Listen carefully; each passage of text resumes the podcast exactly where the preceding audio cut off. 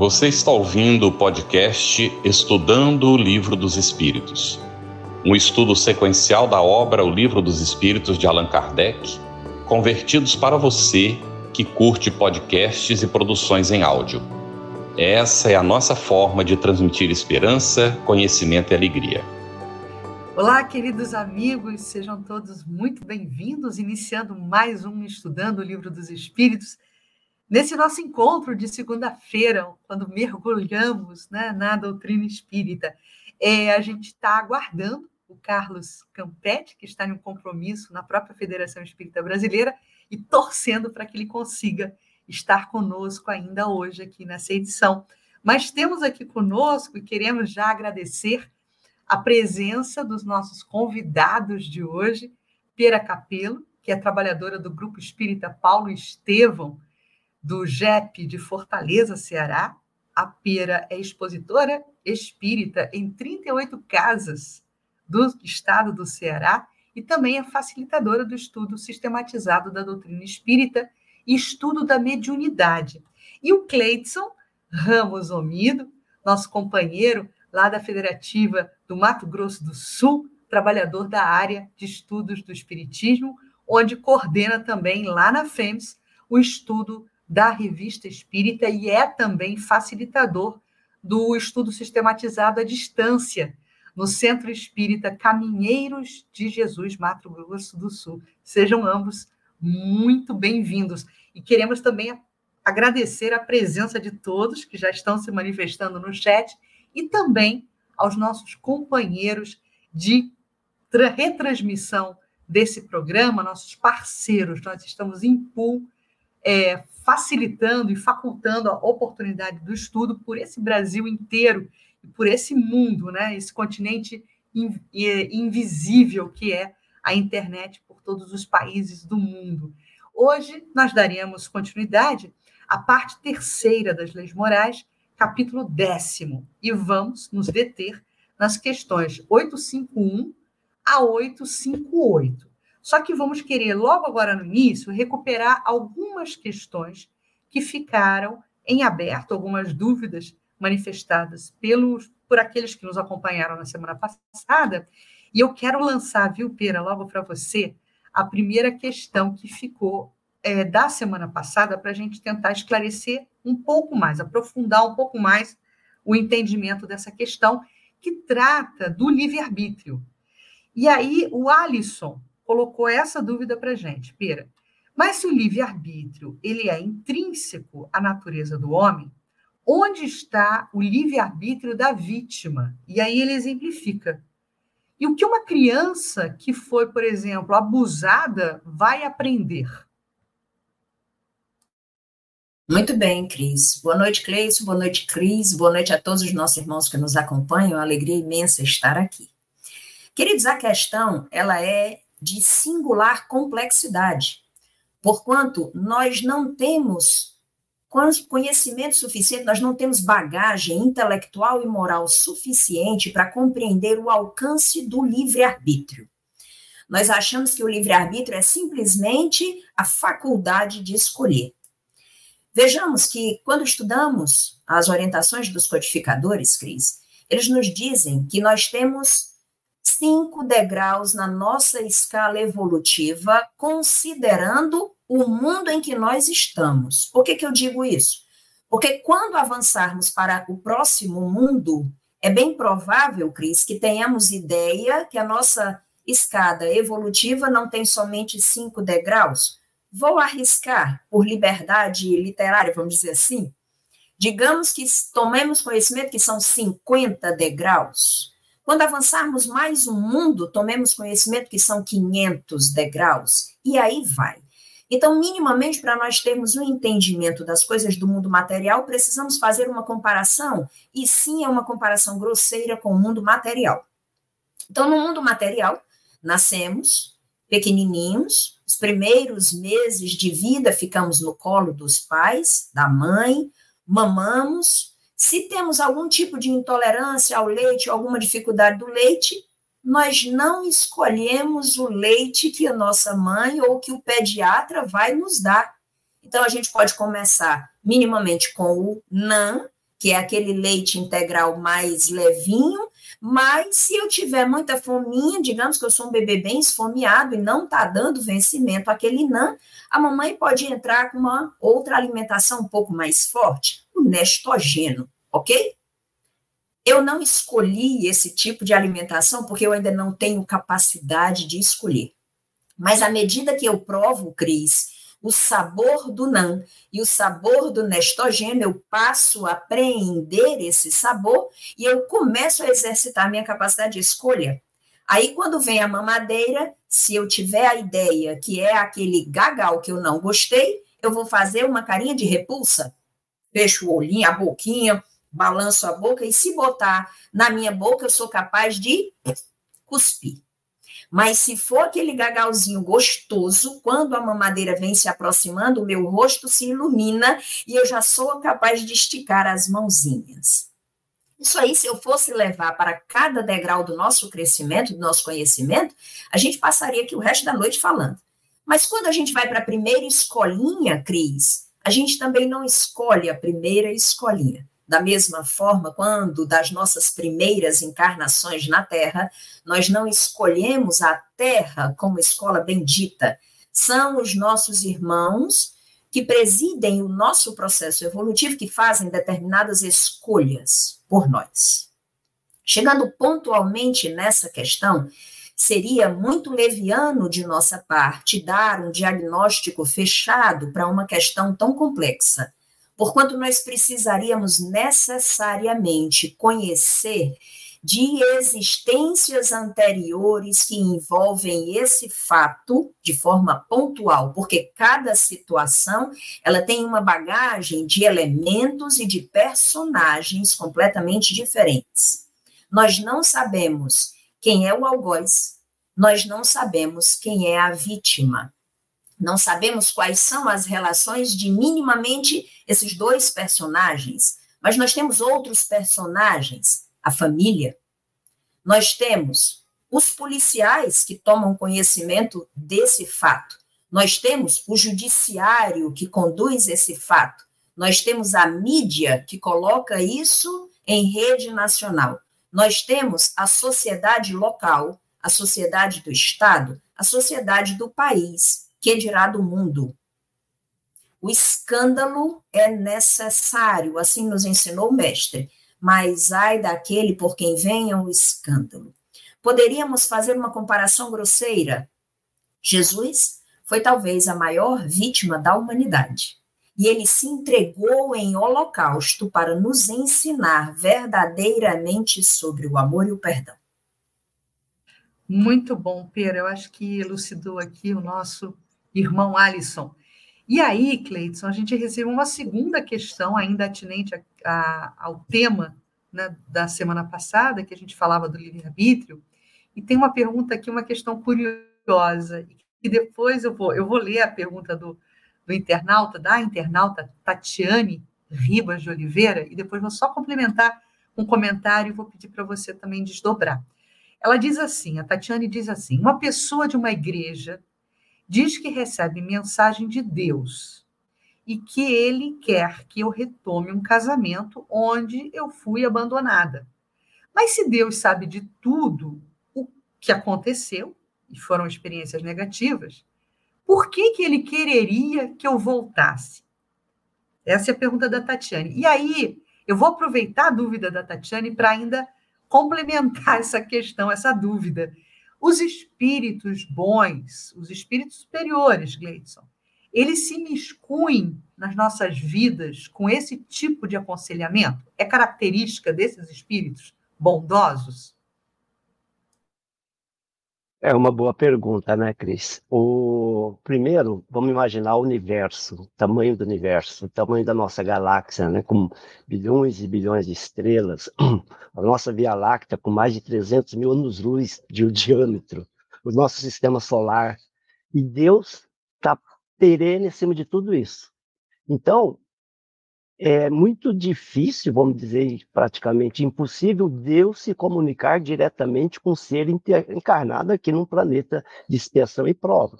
Por isso que nós temos aqui Jesus, que na realidade, ele coordena a evolução do, do, planeta Terra, ajuda, existem outros no sistema solar, então existem várias hierarquias. E com certeza, essa pessoa deve ter uma mediunidade e deve algum espírito, algum ser tentando se comunicar com ela. E esses espíritos, né, se for um espírito evoluído, ele não vai dar aconselhamentos do que devemos ou não fazer da nossa vida. Por isso nós temos o nosso livre-arbítrio. E se nós estudarmos né, a doutrina, tem um livro muito bom que é de Emmanuel, Vida e Sexo. Ele fala exatamente a respeito disso, sobre os casamentos. Que o casamento, você deve evitar o término, o divórcio, ao máximo possível.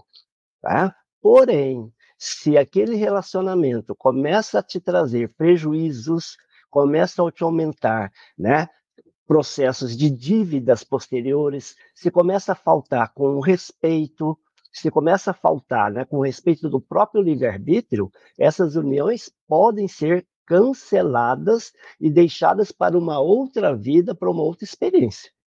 Então, os espíritos eles não dão esse tipo de espíritos superiores, né? Esse tipo de aconselhamento do que é responsabilidade do nosso livre-arbítrio, viver ou não com aquela pessoa se está nos deixando ou não feliz.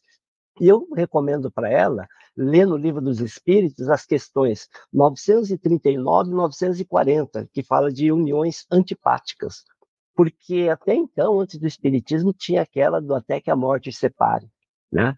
E aí, nessas questões, o Espírito ele vem esclarecer exatamente isso, que não é uma lei de Deus fazer que uma outra pessoa fique sofrendo ao lado da outra por uma imposição. Né?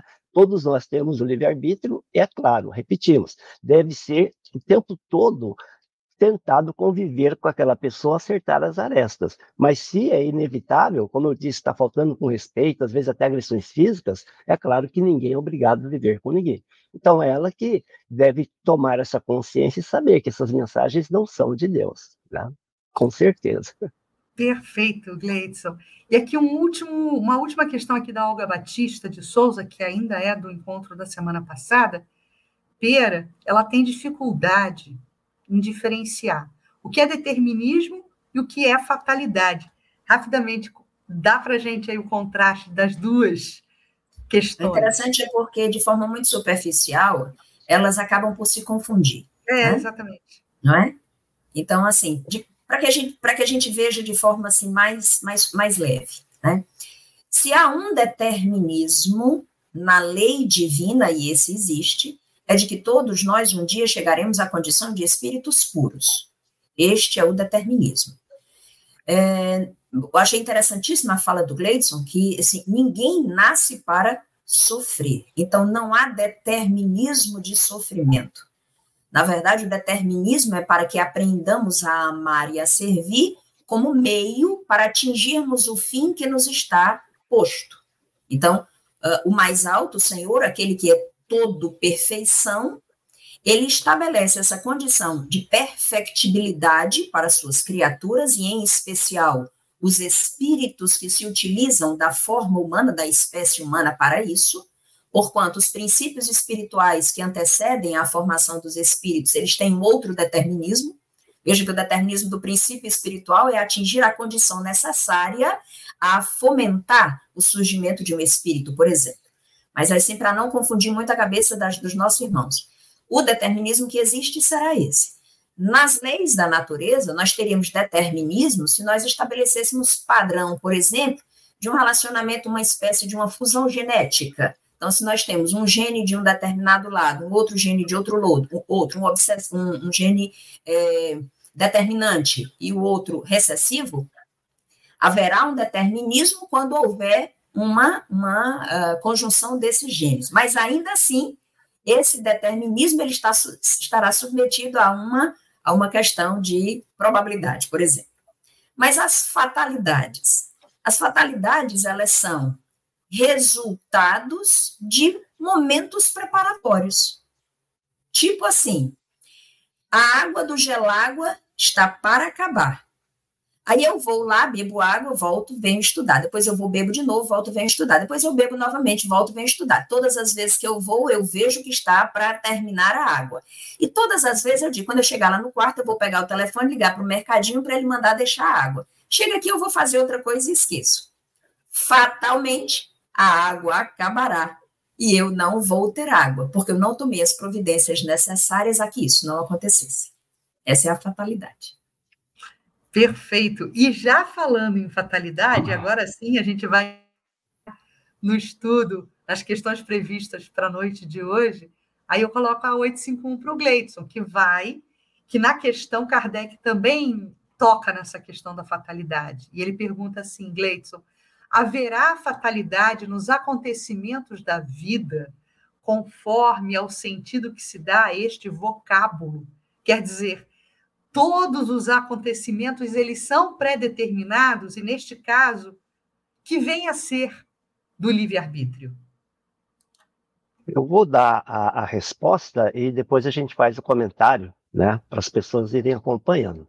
Ah, os espíritos superiores respondem essa pergunta da seguinte forma: a fatalidade existe unicamente pela escolha que o espírito fez ao encarnar. Desta ou daquela prova para sofrer. Escolhendo-a, instituiu para si uma espécie de destino que é a consequência mesma da posição em que vem a achar-se colocado. E aqui é uma coisa bem interessante que a gente tem que ficar atento durante a noite de toda, durante toda a noite. Falo das provas físicas, pois, pelo que toca às provas morais e às tentações, o espírito, conservando o livre-arbítrio, escolhe entre o bem e o mal. Mas é sempre senhor de ceder ou de resistir. Ao vê-lo fraquear, um bom espírito pode vir em auxílio, mas não pode influir sobre ele de maneira a dominar de sua vontade. Então, nós vamos perceber três situações nessa pergunta. A primeira, né? a fatalidade existe unicamente na escolha que o espírito faz ao encarnar. E aí eu fico pensando que a religião, né, a doutrina espírita, por ser reencarnacionista, é muito fácil a gente explicar isso. Agora, com uma única vida, uma única existência, todas essas fatalidades, entre aspas, que acontecem com os seres que estão na Terra, eu acho difícil de explicar, porque uns têm sorte, outros têm azar, né? Um se deu bem, outro não se deu tão bem assim, porque para uns tantos, para outros tão pouco, né? A própria saúde, a inteligência. Então, nós sabemos que quando o espírito vai reencarnar, ele faz o que a gente chama de planejamento reencarnatório. E nesse planejamento reencarnatório vão estar elencados, vamos dizer assim, todas as suas provas e expiações. As provas são os desafios que ele vai prestar para adquirir determinadas virtudes, para abandonar determinados vícios de existências anteriores, determinar mudar determinadas práticas. Então essas são as provas que estão inseridas no seu planejamento. E existem as expiações, que são débitos do passado que nós estamos restabelecendo com a lei. Então a gente tem que tomar cuidado que nem tudo é expiação. A pessoa fala, ah, ele está passando por isso que no passado ele fez aquilo. Não, não necessariamente, porque aquilo que ele está passando pode ser uma prova. Né? Não tem nenhuma relação com o passado. É uma prova que ele está pondo em evidência nessa sua reencarnação. Então, quando eu vou reencarnar, eu faço como se fosse toda essa logística, esse plano. Eu vou passar por determinada doença, por isso que a gente está falando que é com o processo das provas físicas. E aí eu aconselho, para quem gosta desse assunto, pegar o livro Os Missionários da Luz, no capítulo 12.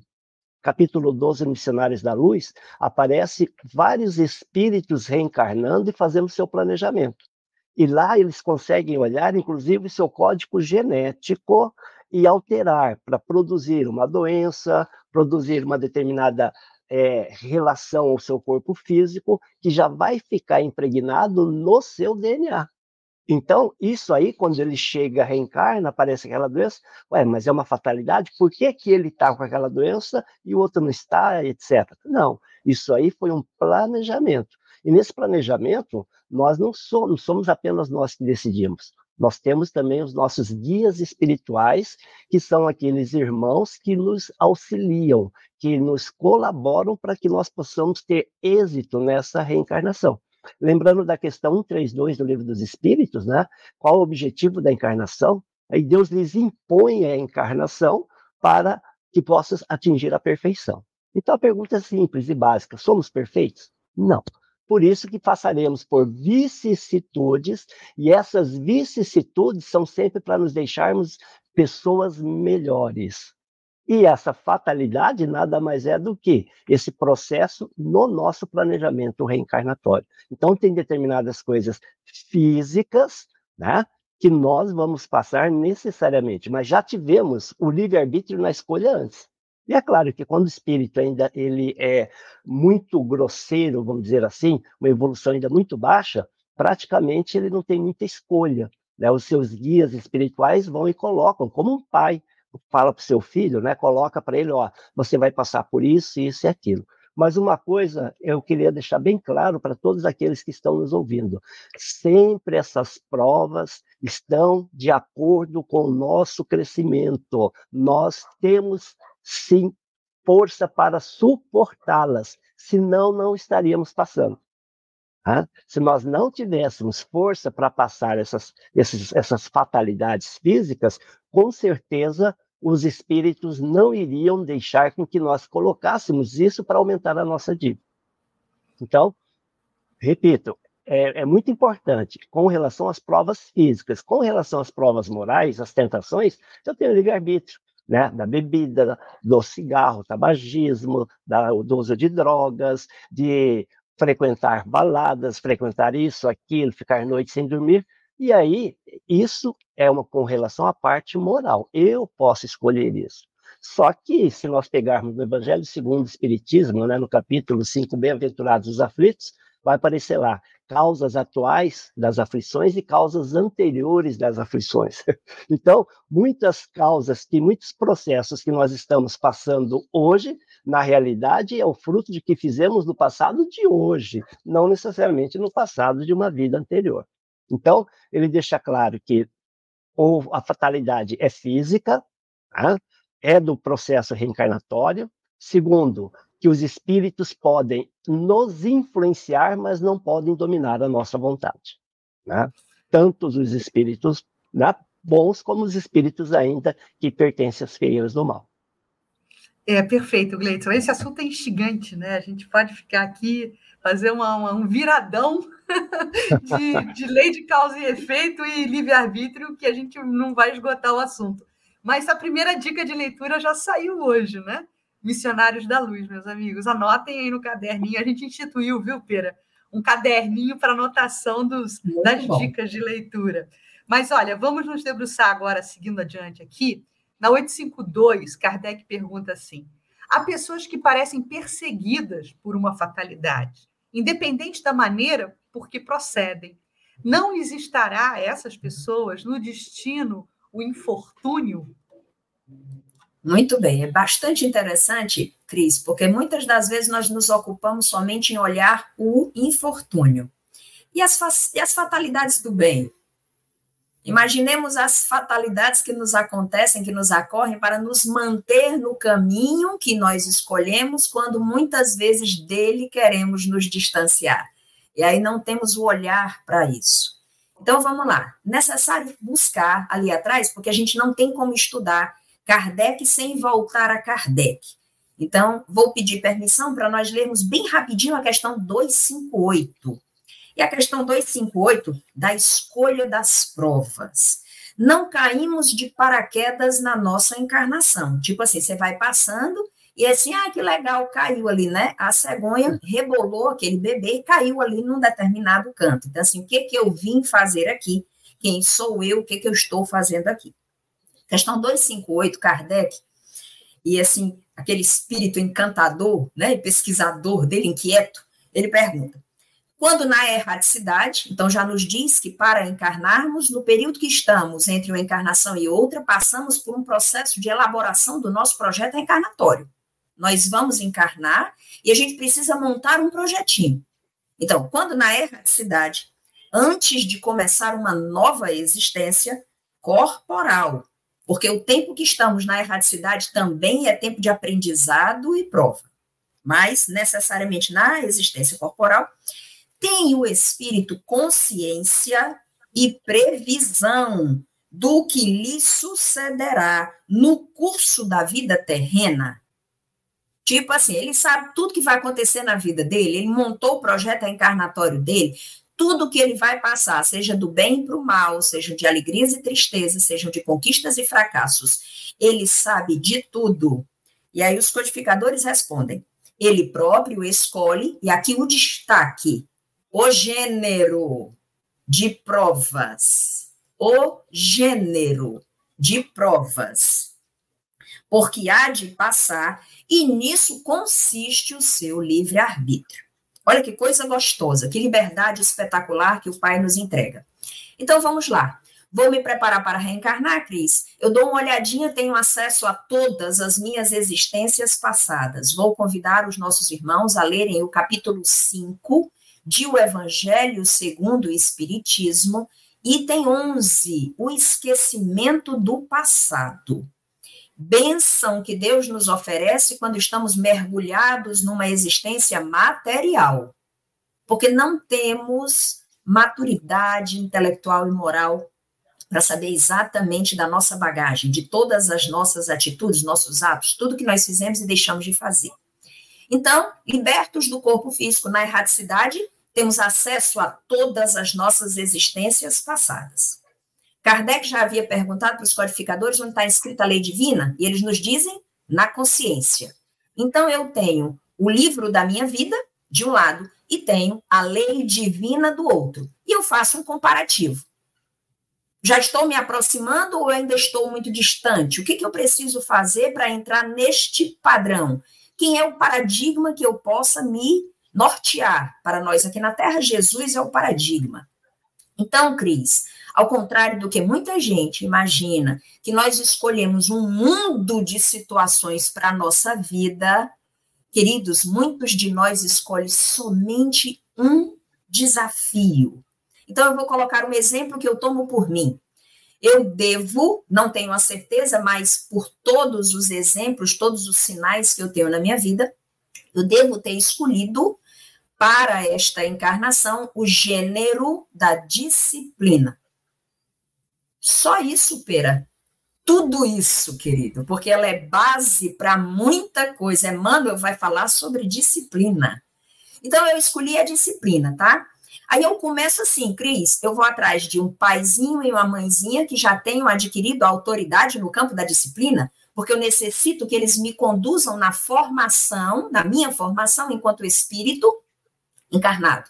Então, a primeira coisa que eu faço é escolher pais disciplinados. Depois, eu, eu vendo das coisas do passado, eu digo assim: o papai e mamãe que vocês vão ser, por favor, me coloquem para estudar de manhã, porque eu preciso aprender o valor de cobrir todo o dia, de ter o dia inteiro, conseguir usar todos os momentos do dia. Aí eu peço para estudar pela manhã. Aí eu peço assim, por favor, me botem numa escolinha longe de casa. Por quê, Pera? Para ter um trabalho de trabalho. Sim, para eu valorizar, acordar cedo, fazer as coisas com disciplina, aceitar as orientações de papai e mamãe, fazer tudo a contento para eu chegar na escola na hora certa. Aí eu vou pedir a eles que sempre me ensinem a acordar mais cedo. Nós temos visto, Cris, algumas situações diferentes disso.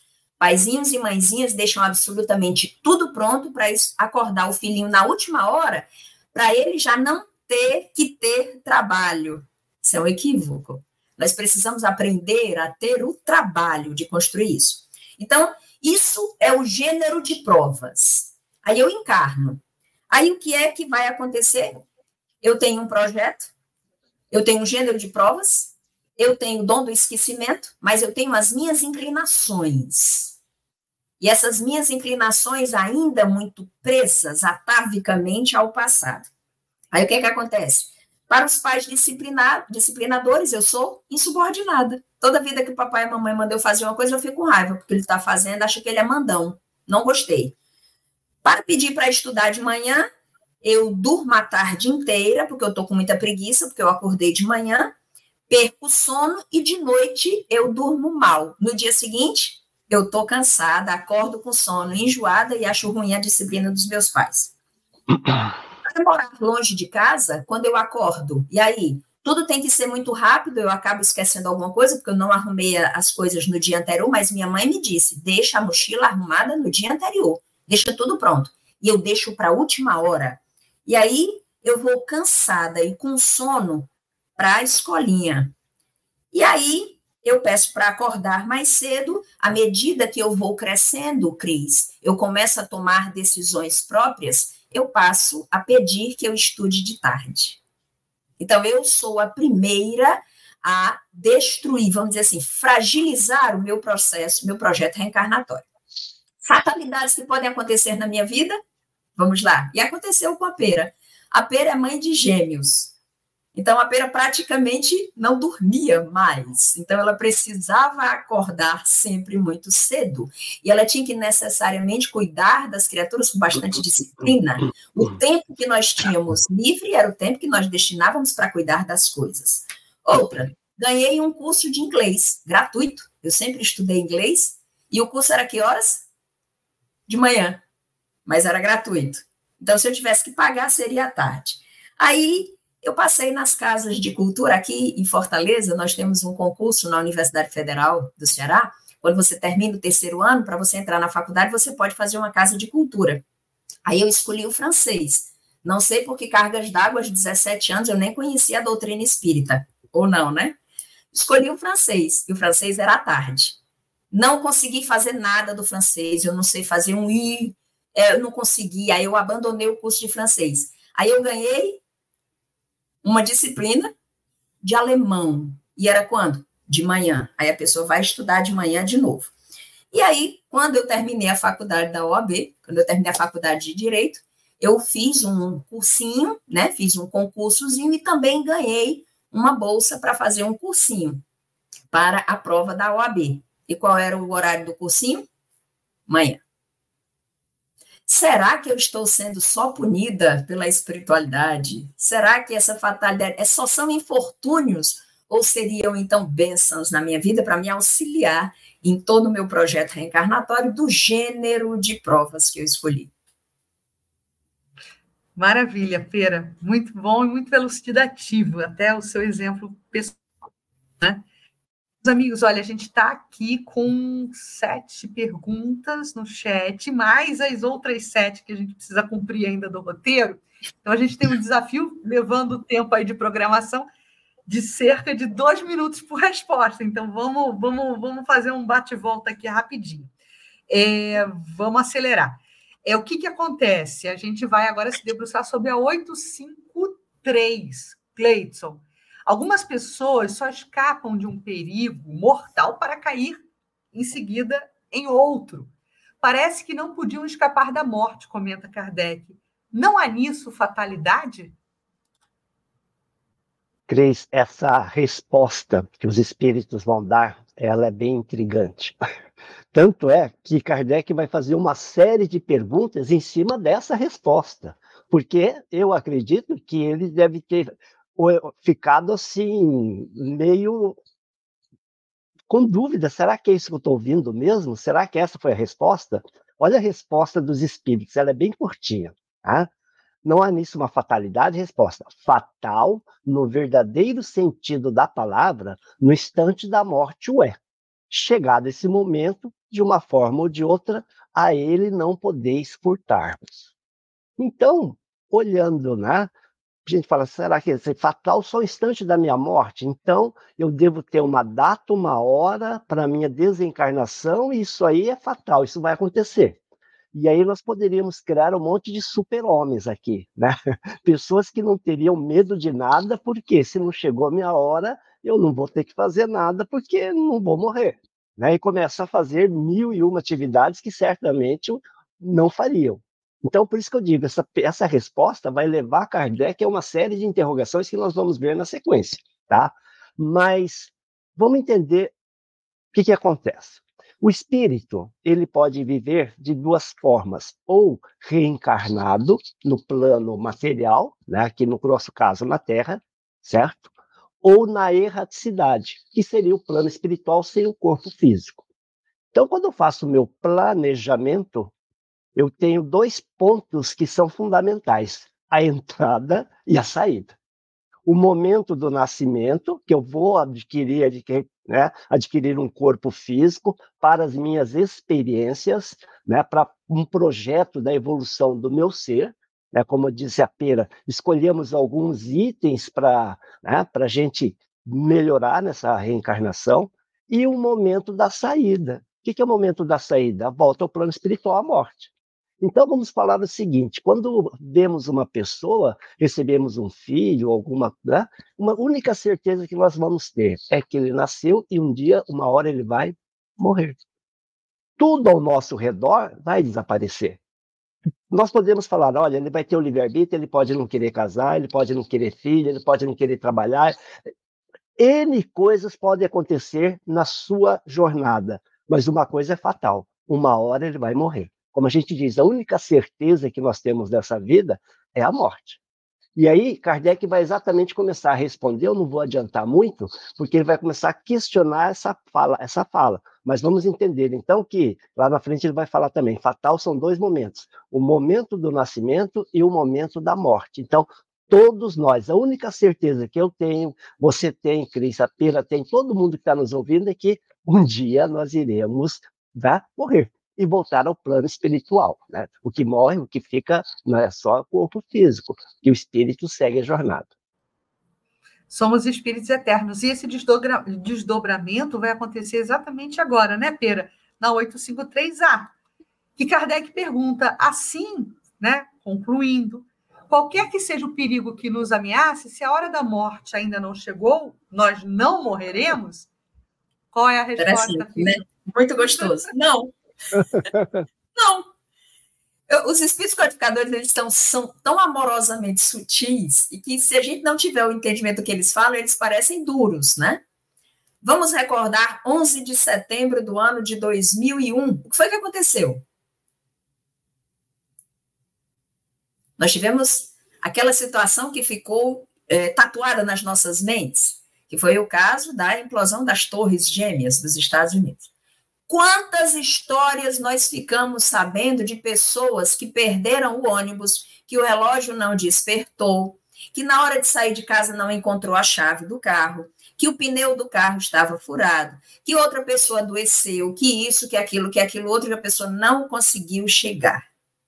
Da mesma forma, pessoas que não estavam deslocadas, determinadas para irem para aquele lugar, simplesmente caíram numa fatalidade, né? encontraram-se com aquilo que estava montado no seu projeto reencarnatório. Sim.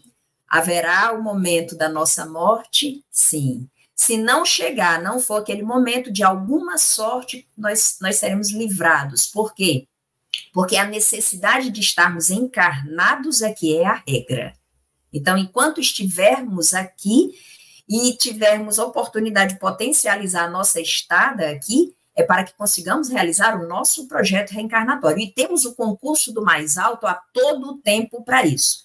Eis o porquê Jesus nos disse: no mundo tereis aflições. Nos encontraremos sim com infortúnios o tempo inteiro, até porque colhemos aquilo que plantamos lá atrás. Muitas vezes jogamos fora os talentos que recebemos, ou melhor, enterramos os talentos que recebemos ou então gastamos a nossa herança, qual filhos pródigos.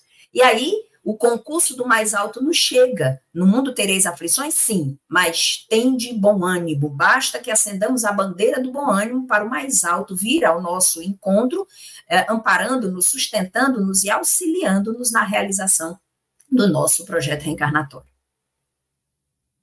Muito bom você até já tocou nesse aspecto, né? Mas pergunta Kardec assim, Cleiton. Então, por que e com que fim nos faz a providência correr perigos que nenhuma consequência, consequência deve ter para nós, né?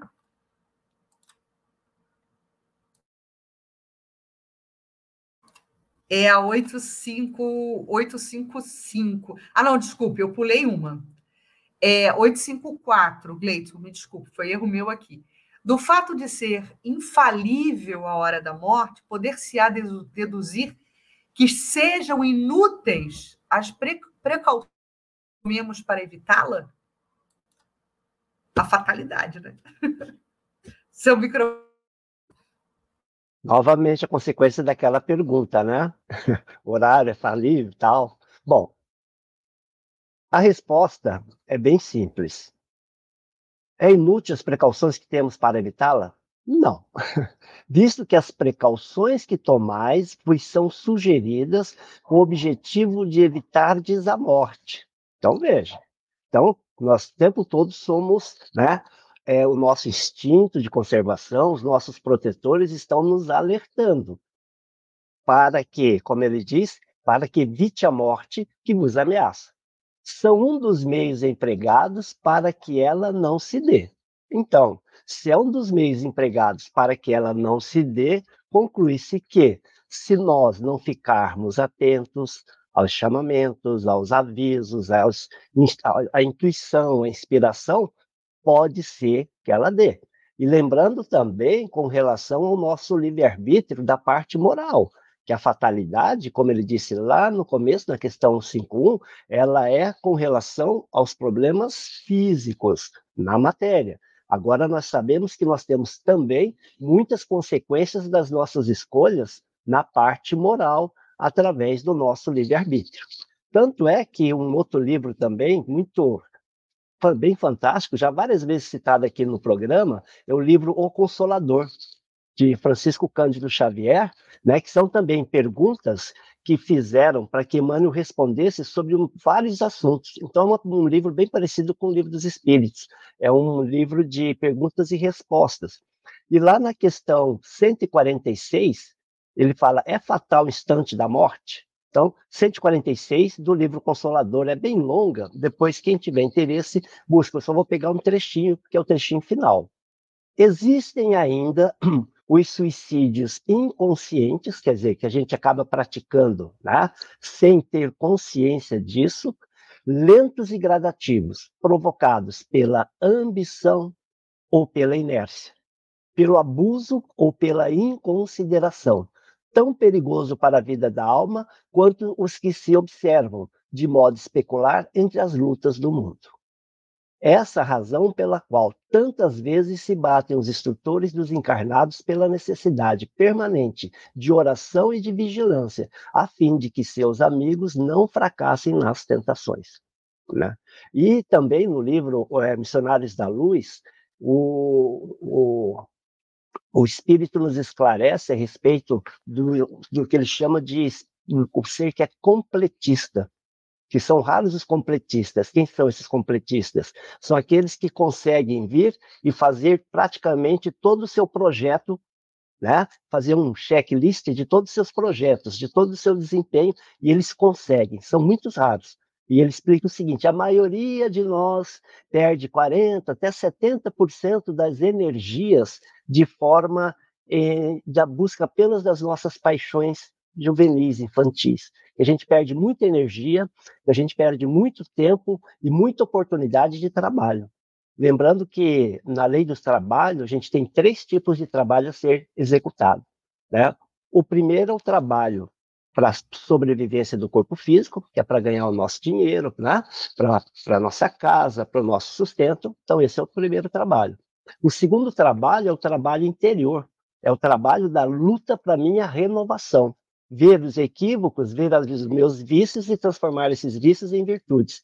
E o terceiro trabalho é o trabalho para com o próximo. Então, eu sempre questiono: será que nós estamos desenvolvendo os três trabalhos? Ou será que a minha vida é boa só para mim mesmo? Né? Em que momento que eu estou dedicando parte da minha vida, parte do conhecimento ou parte da minha energia, dos meus recursos, para o bem da humanidade, de tal forma que, quando nós sairmos do planeta, deixemos a nossa pequena contribuição para um mundo melhor. Aí nós estaremos, sim, desenvolvendo os três trabalhos. Então, isso aí nos chama atenção. Será que estamos desenvolvendo esses três trabalhos mesmo? É o para a gente questionar, né? Isso. Que bom, Gleitson, é, é por aí mesmo e vamos seguir aqui ainda agora sim, é pera naquela pergunta que eu coloquei fora da ordem. Com que fim nos, tra nos faz a providência correr perigos que nenhuma consequência deve ter? Muito interessante, né, Cris? O, o, desenvolvimento do pensamento de Kardec, ele é encantador, é convidativo, né? Porque você não cansa de estudá-lo. Tem, tem momentos que você diz assim, não, peraí, só mais uma questãozinha. E aí, quando você vê a pergunta e a resposta, você já imagina que pode ter um desdobramento na seguinte. Então, a, a questão essa é muito interessante, porque os codificadores, eu vou pegar a primeira frase, o comecinho, tá? O fato de ser a tua vida posta em perigo constitui um aviso que tu mesmo desejaste. Olha que coisa interessante.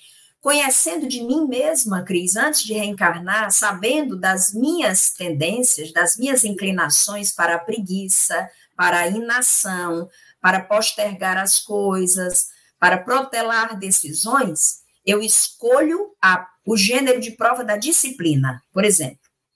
Mas quando eu reencarno, e aí vem o esquecimento, eu vou já falar aqui do esquecimento, vou tocar nele, eu começo a mim, o meu subconsciente, o meu eu íntimo acaba indo me conduzir. E aí, eu durmo tarde, porque eu passei a tarde dormindo, porque eu estava cansado porque eu acordei de manhã cedo. Então, é uma bola de neve, é um ciclo vicioso.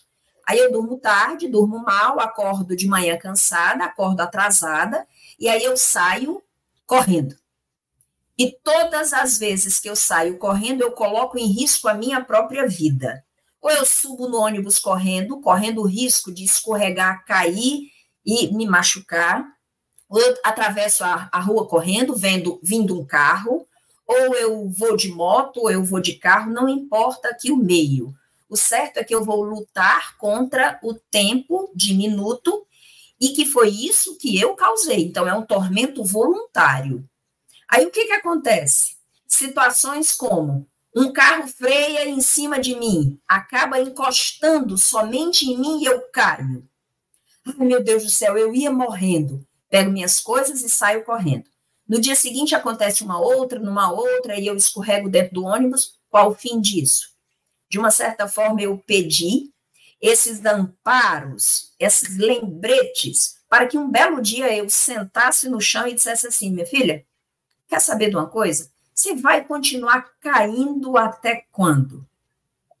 Vamos fazer o seguinte: vamos aguentar só um pouquinho?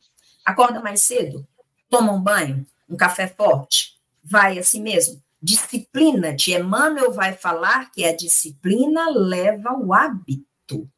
Não é por isso que as nossas gerações, nossos pais e mães eram tão rigorosos com horários, eu adquiri hoje, eu tenho 52 anos e posso dizer que adquiri hoje o valor da disciplina, ao ponto de receber elogios de general. Olha aí, a general.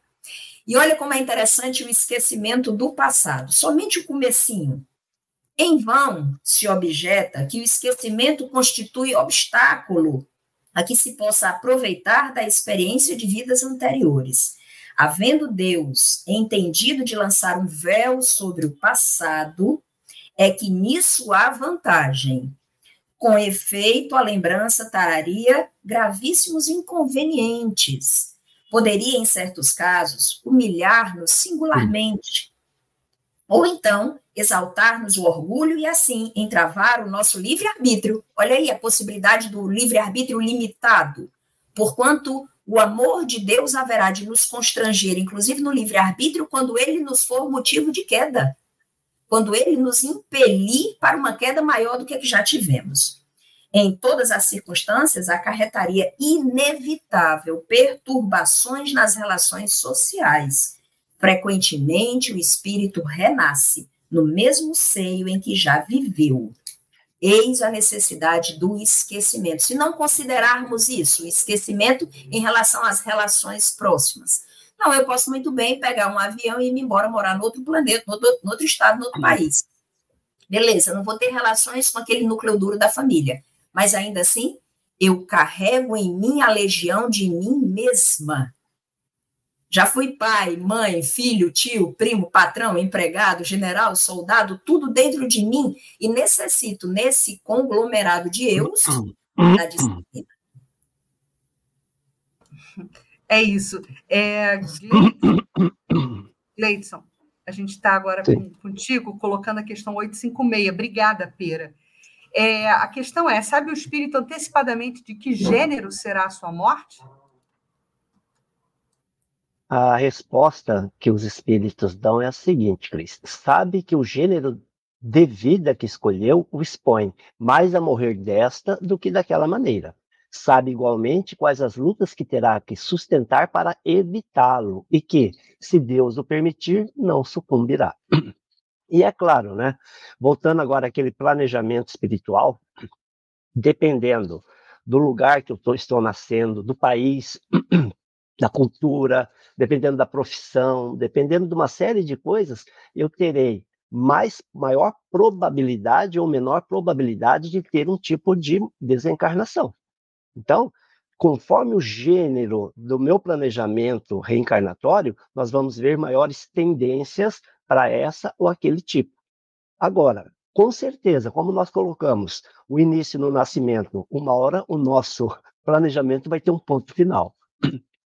E é claro que nós, se estávamos conscientes né, nesse planejamento, também estávamos dando palpites, mais ou menos dizendo: olha, pode ser dessa ou daquela forma, de que forma eu posso aprender mais, de que forma eu posso ser mais útil até para a minha família, despertar, né? Talvez uma vontade de viver em uma outra pessoa. E aí, nesse planejamento, a gente já tem. Quando esses grandes acontecimentos vão passar, nosso espírito fica como que é naquele stand-by. Ele já fica, porque esses grandes acontecimentos, durante o sono ou durante a inspiração, a gente já está sabendo, olha, vai acontecer alguma coisa tal, e aí acontece realmente. Por quê? Porque durante o sono, durante nós somos avisados, nós somos preparados, né? nós discutimos se nós estivermos em condições, mas para isso tem que ver como é que eu estou indo dormir, se eu estou fazendo né, a minha oração, se eu estou tentando entrar em comunhão com esses espíritos responsáveis da minha reencarnação para conseguir algumas, né, algum, alguns detalhes que eu posso ter durante a, a parte de vigília. E aí podemos utilizar até isso para um processo de bem para a, a humanidade.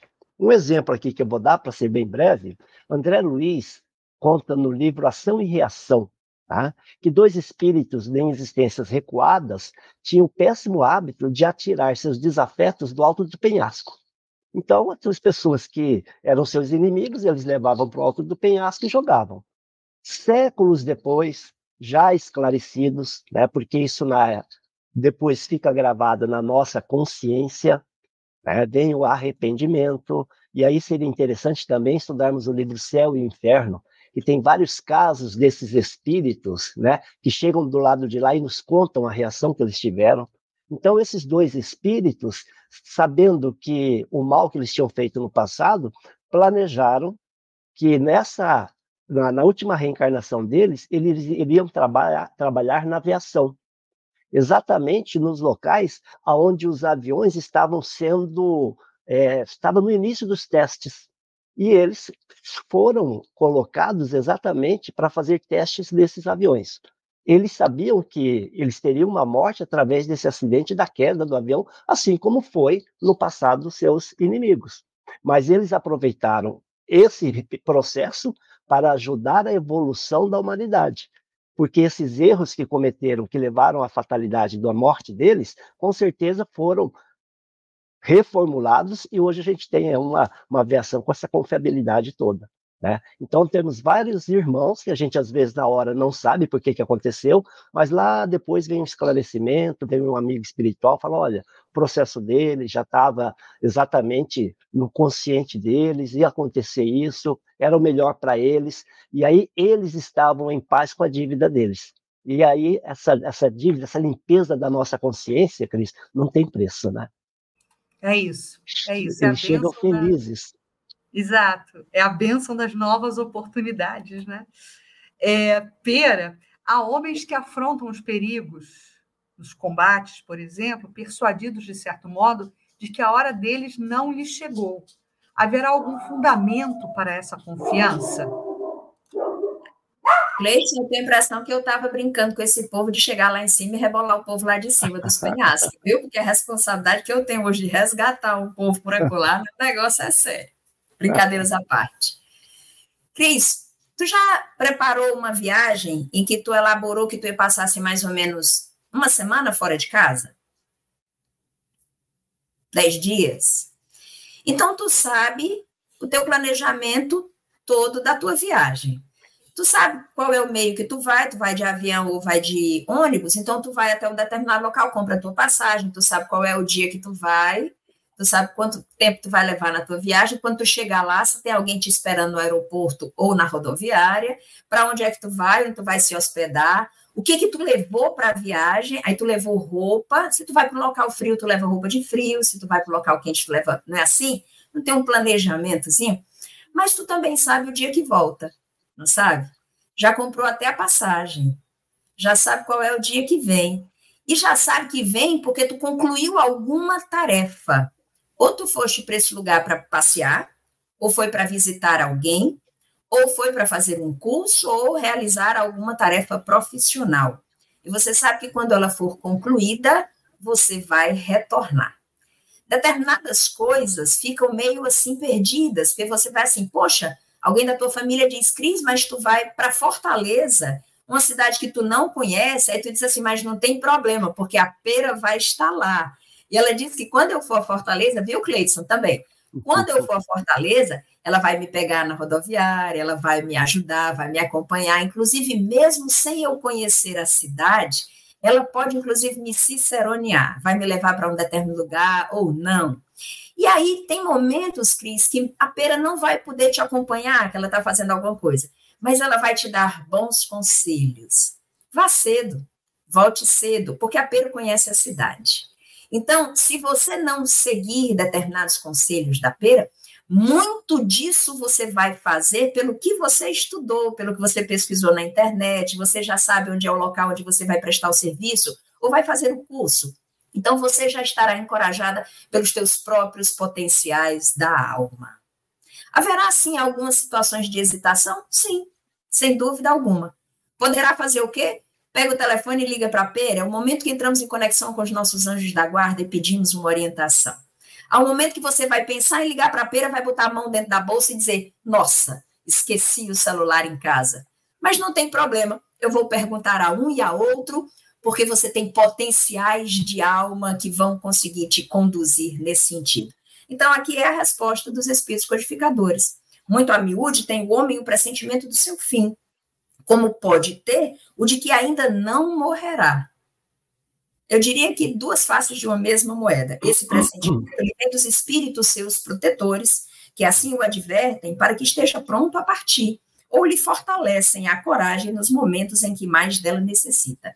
Pode vir-lhe também da intuição que tem na existência que escolhe, tem da existência que escolheu. Você carrega o planejamento da tua viagem, mesmo que não saiba exatamente o que ia fazer dia a dia, porque seriam as espécies de provas, você tem um gênero estabelecido do que você planejou, ou da missão que aceitou e que sabe ter que cumprir. Muito bom, Pedro. E exatamente sobre esse pressentimento, né? A questão que encerra hoje o nosso hall de perguntas e depois a gente vai cair rapidamente aqui no chat. Mas a 858 fala deles. Gleidson, por que razão os pressentimentos, os que pressentem, melhor dizendo, a morte, a temem geralmente menos do que os outros? É, e a resposta é bem simples e bem intuitiva também, né? Quem teme a morte é o homem, não o espírito. Aquele que a pressente pensa mais como espírito do que como homem. Compreende ser ela a sua libertação e espera. É o que a gente diz, é o nosso retorno à verdadeira vida, que é o plano espiritual. E Kardec, os espíritos, comentando a, a pergunta de Kardec, né? Aqueles que a pressentem, aqueles que têm essa intuição, essa inspiração, ele já está vivenciando o lado espiritual.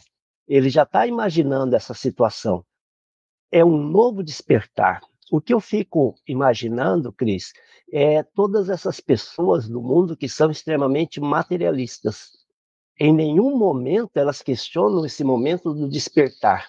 André Luiz chega a dizer nos seus livros que a gente ficar pensando no plano espiritual, pensando na vida após a morte, né, nessas colônias, na realidade é um exercício perispiritual que nós fazemos para podermos despertar lá com consciência.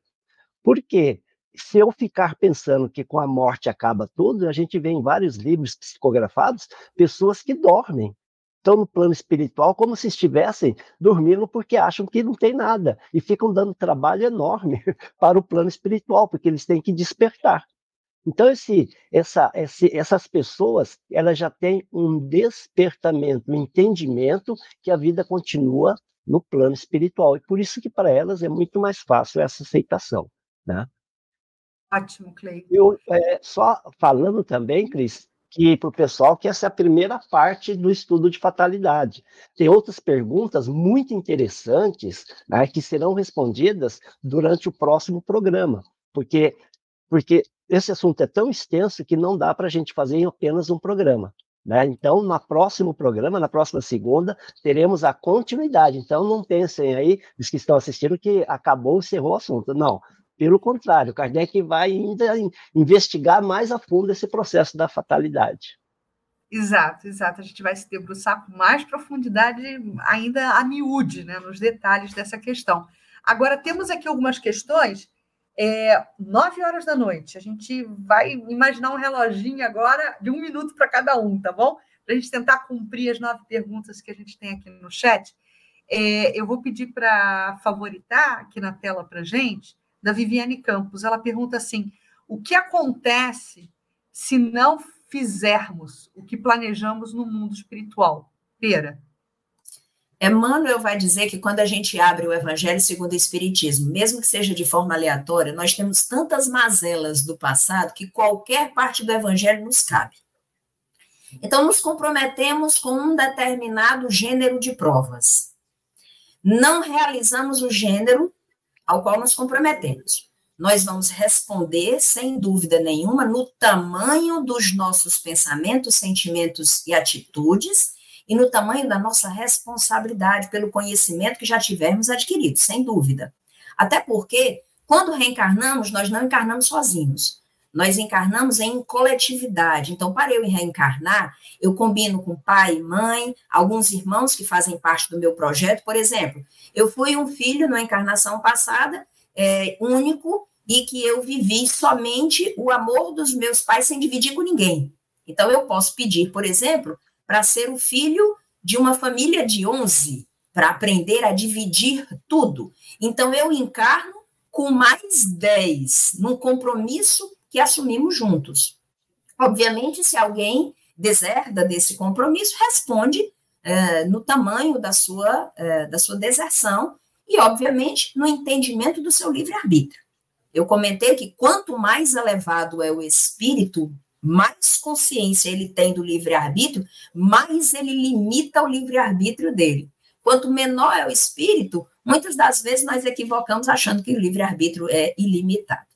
Mas, se nós imaginamos que encarnamos para fazer um determinado gênero de provas e não fazemos, mas de alguma forma nós nos aproximamos da lei divina, aprendendo sobre o amor, sobre o perdão, renúncia, resignação, amparar o outro, sustentá-lo, esquecer de nós mesmos e cuidar do outro, a gente pode ter escolhido um gênero de provas e realizou outro, e tudo isso será levado em conta pela misericórdia divina e pela justiça divina quando for fazer o nosso encontro de contas no apurado da nossa encarnação.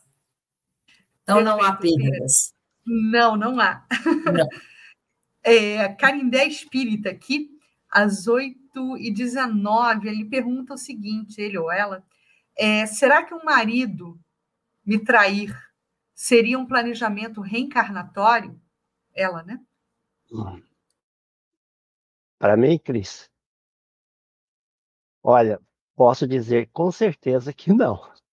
Porque no planejamento reencarnatório, nós colocamos, como falei, a gente faz com mestres, né, com amigos espirituais que nos fazem para o acerto, nunca para o erro.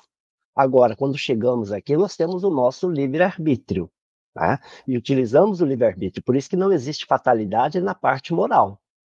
A opção da traição foi dele. né? ou dela, não sei nesse caso. Mas ninguém nasce para trair, ninguém nasce para abandonar, ninguém nasce para provocar o mal. Não existe no planejamento reencarnatório que não, você vai nascer e prejudicar tal pessoa. Isso é uma opção nossa.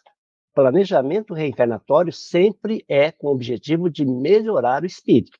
Agora, é claro, né, nós estamos aqui com uma série de, de equívocos do passado, equívocos de aprendizagem, e acabamos exercendo o livre-arbítrio e acabamos aumentando ainda os nossos, as nossas, os nossos desafetos. Mas, com certeza, não está no planejamento reencarnatório. Agora, poderíamos dizer também o seguinte, que nós trazemos muito dos nossos passados. Se nós estamos reincidindo nos erros todo momento, provavelmente na, na encarnação eu vou reincidir esse, esse compromisso. Então a gente tem que ficar atento. Por isso que quando a Pena falou, já escolheu os pais disciplinadores, já escolheu, então seria necessário a gente já ficar cuidando, entrar num processo do estudo religioso, saber a lei da causa e efeito, né? saber que fazer ao próximo aquilo que nós gostaríamos que o próximo fizesse para conosco, saber da lei do amor, das causas, das consequências, né? Diz, perguntaram para um filósofo o que, que é o erro, né? O que, que é o que, que é o erro? Eu falei assim, é a ignorância. A pessoa erra pela ignorância, porque a hora que ela souber que as traições, esses processos, ainda muito na matéria, né? Na realidade, está fazendo mal para ela, não é para a parceira dela, porque isso é um vício, isso é uma ocasião de falta do seu, né, do, do, do seu pensamento, do, do seu psiquismo. Então, o mal que nos fazem não nos faz mal. O mal que nos faz mal é o mal que eu faço. Então, se até na, na, nos livros do Missionário da Luz mesmo tem uma página que fala o seguinte: a câmara do, do, do, nosso, do nosso lar, a câmara né, o, do casal ali, ela é impenetrável por espíritos, desde que um deles tenha altura espiritual. Agora, se os dois né, vivem numa vida viciada, numa vida desregrada, aí não tem a proteção da espiritualidade. Então, basta que um tenha né, uma moral reta, que esse essa parte sagrada do nosso lar é como se fosse um templo. E a pessoa que está achando que está levando vantagem a fazer isso, à medida que ela vai evoluindo, vai conhecimento, vai conhecendo as leis, ela vai ver que ela está fazendo mal para si mesma, né? Porque é, é, engraçado, às vezes a pessoa não, não, não usa a camiseta do outro time. Não, eu sou, eu sou fiel ao meu time, né? Mas ele não tem essa mesma fidelidade à pessoa que compartilha o lar com ele, com a pessoa que compartilha né, com seus filhos, com a pessoa que ele escolheu para conviver.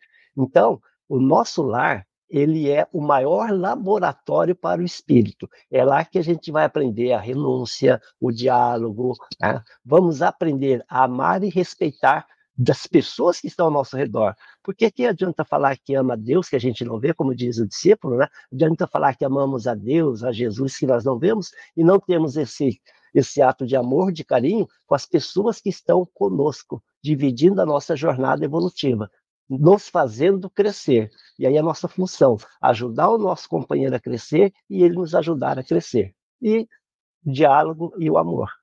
Né? Então fica, não é planejamento reencarnatório com certeza. E tem uma outra questão aqui que a Angélica coloca, viu, Pera, sobre planejamento estratégico, e ela pergunta: as mortes por assassinato fazem parte desse planejamento reencarnatório? Não seriam fatalidades? É, tivemos a oportunidade de conversar no começo do, do trabalho de hoje, né, sobre vítimas, né, situação nesse sentido. Ninguém reencarna para errar, ninguém reencarna para fazer o mal nem para sofrer. Obviamente que é, ainda estamos sendo conduzidos pelos atavismos de nós mesmos, pela nossa inferioridade. Ainda somos conduzidos nesse sentido. E aí, de alguma forma, o esquecimento do passado acaba por ser um fator, né, que é, de uma certa forma auxilia, conduz mas vamos lá, quem já conseguiu domar efetivamente as suas más paixões? Kardec fala, reconhece-se o verdadeiro, o verdadeiro espírita pelos esforços que faz para domar as suas más paixões.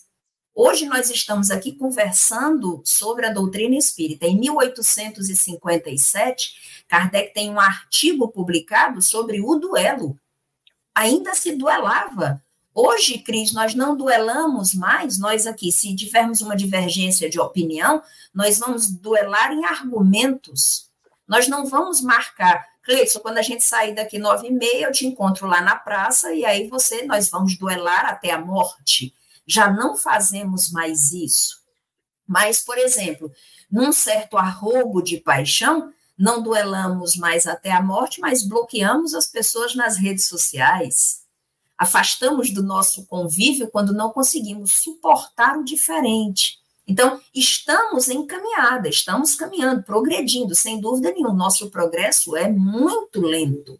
A nossa inquietação de que o nosso progresso seja rápido eh, não, não, não, não cabe. Nós vamos precisar entender. Quando eu disse que a gente monta um projeto reencarnatório muitas vezes para uma única, único gênero de provas, algumas pessoas pensam que numa encarnação nós já vamos atingir a condição de anjo. Não, não mesmo. Se a gente pegar a escala espírita e for colocar a escala espírita para a gente se identificar, nós vamos nos demorar muito ainda nos espíritos inferiores. E outro dia eu brincando, se nós quiséssemos imaginar um processo reencarna, um processo evolutivo um pouco mais rápido, escolhamos todas as bem-aventuranças que Jesus colocou no Sermão da Montanha. Tomemos cada bem-aventurança por existência como são oito bem-aventuranças, daqui a oito encarnações seremos espíritos prontos para chegar no reino dos céus. Não vamos conseguir da noite para o dia. Então, não, os assassínios, como todos os delitos, sem exceção, ninguém encarna para cometer isso. Mesmo os espíritos das hostes mais inferiores, ainda assim, o mal que eles fazem está a serviço do bem que nós saibamos entender isso, tomar isso para o nosso próprio aprendizado. Assim, Jesus nos diz: que te importa a ti? E aí eu ponho uma frase no meio do mal que fazem ou do tempo que ainda se demoram.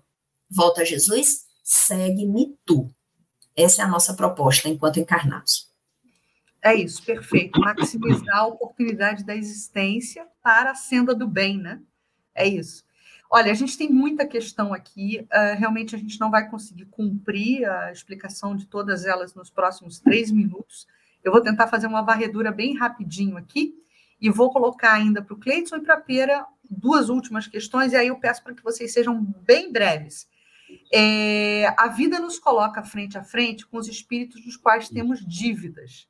Não é o certo insistir no crescimento espiritual e moral? As adversidades a gente deve insistir diante delas? É, o, uma coisa, Viviane, você está certa quando você diz que colocamos frente a frente espíritos nos quais temos dívidas. Mas a gente não pode esquecer também que nos coloca a vida frente a frente a espíritos que nos auxiliarão a passar por essa vida. Então, eu recomendo que, que estude, por exemplo, o capítulo 7 do livro Missionários da Luz, onde tem o título A Queda de Otávio. É muito interessante esse caso para estudar, porque ele se preparou durante 30 anos fazendo cursos no plano espiritual para chegar aqui para a responsabilidade que ele tinha adquirido. E é claro, assim como viriam os desafetos, também veriam para ajudá-lo esses seis professores, se não me falha a memória, que os auxiliou ele, não só no planejamento reencarnatório, mas foram professores dele em nosso lar e aí estariam no seu lar para auxiliá-lo quando fosse necessário. Então, pode ter certeza, nós temos desafetos e se colocamos frente a frente com eles, é que já estamos em condições de trabalhar isso, senão não seria colocado, ninguém vem para errar, né? É fácil? Claro que não. Mas também nós recebemos no nosso lar, recebemos por inspiração, por intuição, recursos para nos auxiliar. Ninguém faz uma prova, ninguém faz uma expiação se não tiver um preparo, não só físico como mental. E ficarmos atentos a essas pessoas que nos chegam para auxiliar. Tanto é que esses espíritos do nosso que vieram para auxiliar esse Otávio, eles vieram como parte, alguns deles como filho do segundo casamento do seu pai, que depois ele não quis aceitar na casa dele. Quer dizer, são pessoas que nos adentram, não sabemos como, estão na nossa casa, estão no nosso lar e serão fundamentais. Então, a divina providência o tempo todo está nos dando recursos para que possamos pegar esses desafetos, pegar essas trabalhar isso e trabalhar e gerar o conhecimento e o amor e o perdão para todos. Então, ficar atento. Isso. Cris, me permite, me permite meio segundo.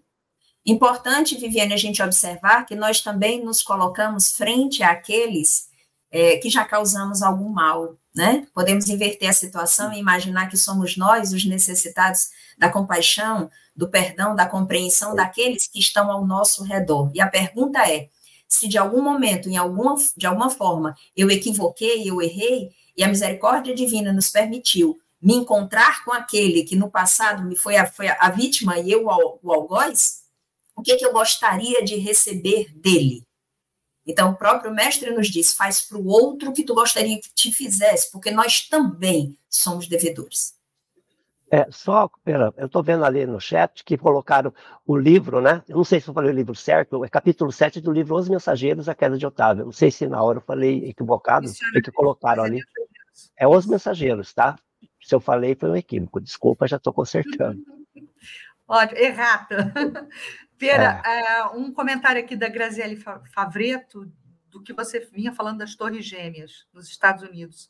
Então, quando há morte coletiva, todos devemos estar ali, como no caso das torres? Sim, Graziele, muito interessante. Existem projetos reencarnatórios individuais e projetos reencarnatórios coletivos, tá? Então, sim, nós contamos, nós conhecemos é um caso de um circo no Rio de Janeiro, por exemplo, que pegou fogo e muitas pessoas morreram ao mesmo tempo. Investigado essa situação no plano espiritual, nós vamos encontrar aqueles mesmos da época dos circos romanos, né, que levavam os cristãos àquele holocausto. Então, existem sim projetos reencarnatórios coletivos, nós individualmente, nossa família, grupos maiores, por exemplo, o próprio Brasil, sem dúvida nenhuma, passamos por um processo de um resgate coletivo.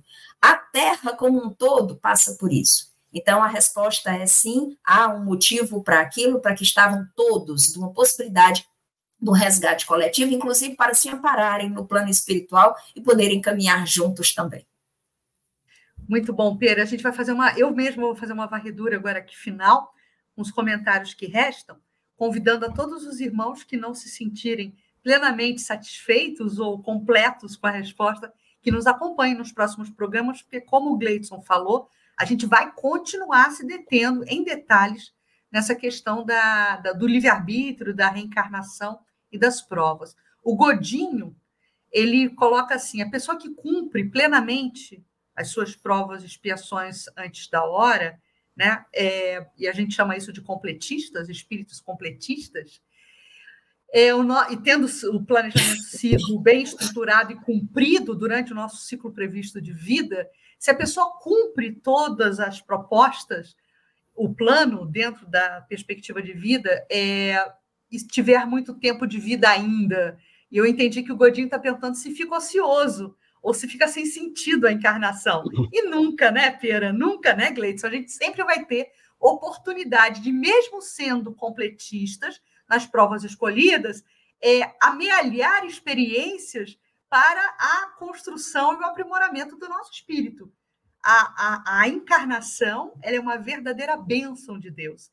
Considerando uma contabilidadezinha divina, tudo que tu faz já é mérito e crédito para ti. Então, tu aproveita ali o tempo, arrecada assim mais os recursos, pega aí da orientação de André Luiz, acrescenta uns bônus hora à tua folha de trabalho, e de repente, quando tu for reencarnar, tu tem um material de intelecto e moral e mérito melhor para a tua próxima reencarnação. É isso mesmo, nada se perde, tudo se aproveita. Então, é, lembra do... aqui, né? Lembra do GPS, né? Recalculando a, a trajetória, a né?